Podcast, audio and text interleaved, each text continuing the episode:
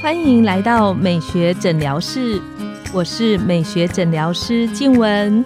让我陪你走进健康新生活，打造你的好感人生。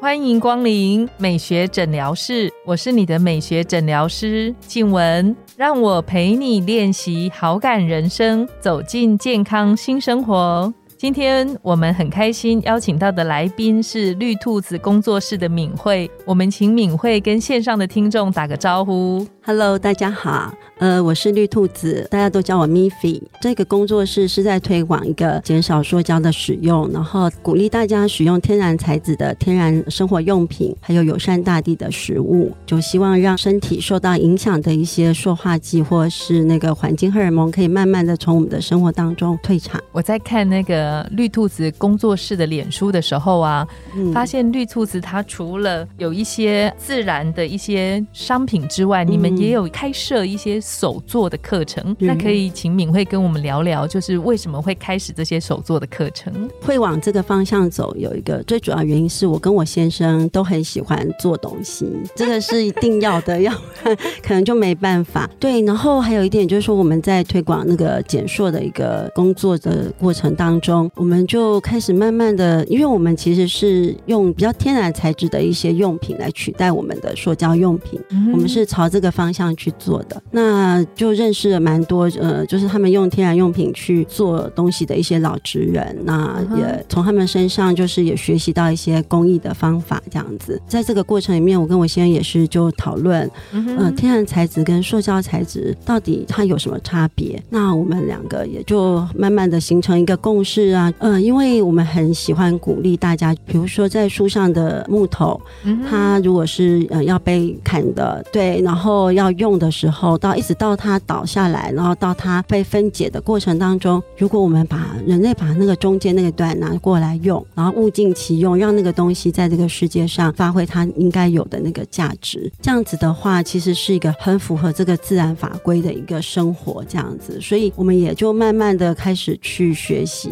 怎么样去使用一些比较天然的材质去制作。刚开始我们是有邻居啊，或是有人搬家的时候，他们会丢出那个老的块。木的家具，嗯，对，或是拆房子的时候会有一些那个建材，那我现在就会去把它捡回来，然后就开始想说，那他来做一些呃石器。可以用来，比如叉子啊、汤匙啊，啊，这个可以做成叉子跟汤匙，对，或是漂流木也有人会做嘛，对，然后就开始也在我们的工作室贩售，嗯哼，好，那包括后来他开始学习竹编，因为竹子是一个非常非常好的绿色材料，因为它长得很快，嗯哼，对，然后又是一个就是它对环境啊什么的那个完全会分解的，对，所以他那时候，然后我们古人就是从以前到现在哈，他们一直用竹编这个材料嘛。那记忆也都还在这样子，所以我们就嗯，我现在就去学了这个部分这样子。那我们那时候就是特别特别去想说，哎，我们自己都这样子做的，那我们要不要来也分享给我们的朋友，嗯，让他们知道手作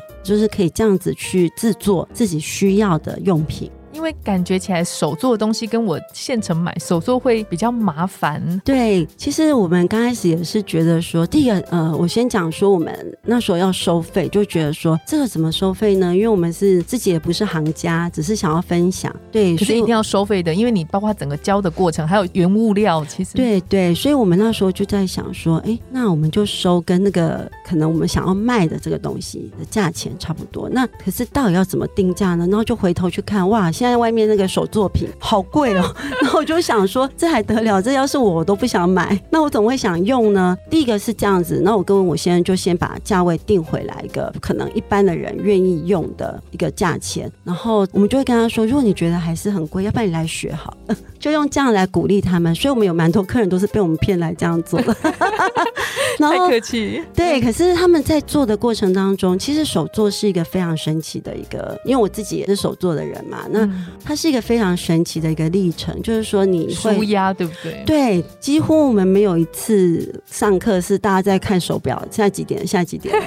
是全部人都是做到一个时间之后，突然抬头看，天啦，怎么时间都过了，我才做一点点？对，大半都是这样，因为在那个专注跟全然的创作当过程当中，其实你是会忘记时间，跟没有办法去感觉到时间的缓慢的。这个我理解一点点，因为我女儿非常喜欢手做的东西，真的，真的。对对。然后我每次都因为我她做我没有做嘛，我每次都想说怎么这么久，然后她就说她还要再做一下。我想说天哪，都已经三个小时了，你还要再做一下？真的，因为我现在现在开的那个主编课是晚上七点开始，那他们常常上到半夜十一点、十二点。然后我儿子有时候回来，他就说：“爸爸是在上什么深夜学堂吗？我上这么晚？”可是大家就是乐此不疲，这样对。稍微跟我们聊一下，他竹编他竹编做成什么东西吗？啊，我们刚刚就讲说，因为我们想要回到生活，所以我们把我们的竹编称为生活竹器。好，那生活竹器的意思就是说，比如说你就是像我自己会拿来洗米、洗菜，对，然后或者是说它就是一个盛器，盛水果啊。那我现在还教大家绿茶器，就是泡茶的时候那个绿茶器，我们一般都是不锈钢，嗯，啊，或者有时候有一些是布的或什么。那我我们就是用竹编去做了一个绿茶器这样子。然后他最近可能还会教大家做竹的便当盒。对，就是类似这样煮的做起来便当盒，这样不会漏汤汁吗？呃，在日本他们就是铺一块布，对，然后去洗那块布，然后或者是说你可以铺一个，就是它可能可以重复使用，可是又对身体没有害的一个材质。嗯，对对，然后就是让自己可以重复再使用那个竹器。那这是我先教主编的那个部分。那我要分享的是说，刚刚除了说学生他们觉得时间不够用，还有跟我们普遍一定都会听到的声音，就是哦，做这个好累哦。这么累，然后这是我儿子会说的话，他跟女儿就完全不同。对，可是他们讲的累不是真的累，他说要花好多的时间跟力气，他觉得这个东西他一定不会把它丢掉。我们一开始想讲那个物尽其用。他那个心情绝对是我绝对要把这个用到我，我花了很久才把它做好的。然后我绝对不会送人。刚开始有的人还会说哦，我要做来当礼物送人。然后做完都说我才不要送人，这个我自己做好了，我一定要留着。就是我们在那个里面，我们就慢慢慢听到他们对那个物的珍惜。嗯，他们是从这样的手作过程里面，他们就生长出来了。不用你一直跟他讲，他们就会知道，而且他们会告诉我说，我以后去看那个你要做的手工艺品，我绝对不会嫌它很贵，我绝对会替他说一句话，说这个很麻烦很累耶，你还敢嫌它贵？你自己来做做看。他说那个每个学生都是这样说的，那包括我自己，我是从大概五年前开始推广大家手做衣服。那我也是每一次都告诉我的学生说，我不是要你一直做衣服，嗯，我要你做的是你需要的时候做的衣服。这么说是因为很多学生哦，他们就是开始做衣服就会跟我说，老师，我还要再买这块布、这块布、这块布、这块布。我就跟他说，我不会卖给你的，除非你真的需要，你来跟我讲你要做成什么样子。然后你要为什么要做这件衣服？要不然我不会卖这个布给你。嗯，对我就说我们当初就是希望大家从那个快时尚里面摆脱嘛。没错，没错。对，那你不要因为就是又出现那个我好想要、我好想要的那个东西，然后买了一大堆布放着，其实他们都是放着。快时尚也是这样，就是那个衣服好像看起来哎蛮新的，然后又蛮便宜的，所以就很快入手。入手之后穿了一两次，可能就没那么喜欢。嗯，他就想说那算了，我把它旧衣回收。可是后来好像也有很多人说，这些旧衣回收也不见得真的有回收，或真的到需要的人那里。对，然后还有一点就是说，呃，我在教学的过程，包括我先生也是，我们都一直朝向用这件事情嘛，用真正能用的这件事情。所以我会跟学生说，呃，我不会给你任何的。版型，我讲这是说，我希望他可以慢慢的认识自己适合的是什么，嗯，就是什么样的衣服适合穿在你自己的身上，而不是去往外看，是往自己看。那慢慢一次一次的学习那个做衣服的过程当中，我们会讨论。然后怎么样的衣服是适合他的？然后他可能怕热啊，他可能比较需要什么样的材质？然后他可能比较丰满啊，那他的身形可能比较适合什么样的衣服？那这样的过程里面，我觉得我就跟他说，你以后不管是自己做或是买衣服，会很精准，嗯，那就不会浪费了。那也是一样，跟刚刚讲的上一集讲的一样，就是在做很多事情之前，你真的要稍微的慢下来，去想清楚，嗯，之后再去做。那所以我在教学过程里面，我分享的也就是这个。有一次就是。是有一位人，就是他们要找我采访，然后问我说：“哎，你来跟我说，怎么样是环保穿衣服？”嗯啊、哼，我要买什么材料的衣服是最环保的？我就第一个就跟他说，你如果不要买，都不要买最环保。其实不是说都不要买，就是说你真的需要的时候你再去买，嗯就是最环保的了。嗯其实我不会觉得说你你买那个排汗衫或是买什么，但呃，如果要讲呃说话剂的问题，是可以提到这个，因为有塑胶微粒的问题嘛。那所以为什么要选择天然的材料是有原因的。可是就是跳过这不讲，其实你只要需要的时候再买，这样子的话，其实你已经为这个环境做了很多了。嗯，对，那当然，我们如果选择是天然的材料，那你就相对你让它在整个分解的过程当中，它真的是对环境是比较友善的。我就讲一个例子，就是说台湾的嘉明湖很高嘛，嗯哼，对，嗯，可是那个嘉明湖很美嘛，对，可是他们在嘉明湖里面舀出来的一壶水里面有塑胶微粒，连那里也有塑胶微粒。对，因为大家穿着排汗衫去了，因为我是做衣服的嘛，我懂衣服。其实大家都懂，因为每天早上起床你扫地板，一扫一定有棉屑，嗯，那个都是从我们的织物里面不断的分解出来的东西。对，那如果你的织物是塑胶的，那跟一个天然的，它分解出来就会不一样。那我可不可以请问，就是敏慧家中的棉被，嗯，那你们用什么样的棉被材质？我现在尽量的那个被套是用亚麻。对，第一个是说亚麻这个布料，因为，我好像在当亚麻广告，没有，因为亚麻是一个长纤的，长纤就是纤维很长。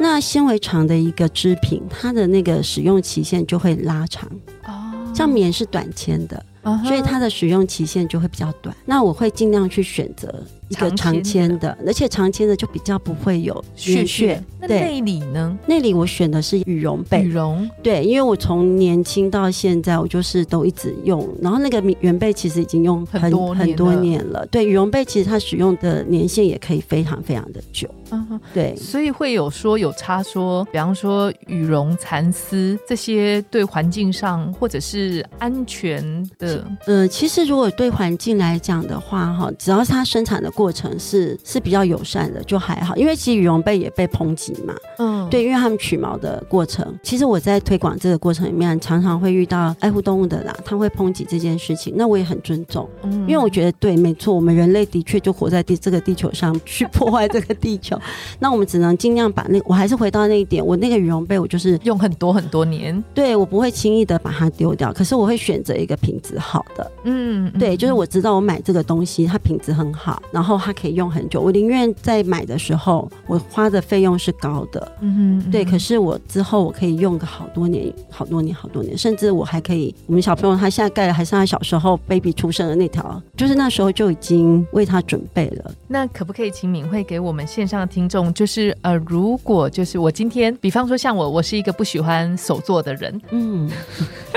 我了解，我我们家小朋友也是。那如果想要尝试开始，会建议从什么样的最简单的手做的产品开始，然后可以就是像你刚刚讲，它可以用在生活里的，应该这么说吧，我觉得手做的一个会想要开始，都是它是有回忆的。嗯，我会开始做衣服，也是因为我的阿妈她教我开始缝东西，然后她这个回忆在我的记忆里面。那我当然我开始手做，我就往这个地方去。那我觉得大家都可以往自己记忆里面最温馨的那个部分开始。有的人可能是煮饭，他不一定是要做用品；有的人可能烘焙，好，那有的人可能就是他喜欢做木工，可能他的爸爸。我觉得就是他没有一定的，就是从你觉得最温馨，或者说你可以跟你的孩子重新开始去创造你们之间的那个共同的回忆。因为我觉得手做这个过程真的是一个彼此之间建造出一个很美好的回忆。因为我们家是连那个房子的改造，我们都会自己动手，蛮多的。那我的孩子在那个过程当中，他也参与了。他不是一个很喜欢，所以刚刚静文在讲，我可以讲，我们家其实我跟我先那么喜欢，可是我们生出来孩子，他没有喜欢手做，对，而我也接受这件事情了。可是他在那个过程里面，他还是会享受跟我们一起做那个。那时候我们在做个工，嗯、山上的工作室，他也过来陪我们做了一些时间。对，可是那个回忆就在我们当中。手作其实也是一个可以创造回忆的过程。没错，所以我觉得其实刚刚说从哪里开始，我觉得我的建议就是从你觉得你人生里面如果有过去的温暖的回忆的那个点开始，或者是从现在开始，然后选择最简单的工具，像钩针，钩针是一个很简单的工具。好，然后刚刚讲那个面粉，烘焙的面粉也是一个简单的工具。然后还有就是像那个我做衣服，只要针跟线，缝纫也是一个简单的工具，就是从最简单的工具开始着手，不用太复杂。对，我们今天呢，很谢谢敏慧美好的分享。我们的节目来到了尾声，拥有好感人生，就从今天开始，每周一、三、五晚上十点。带你从日常的好感练习，共创健康美学新生活。美学诊疗室欢迎再度光临，我们下次见，拜拜，拜拜。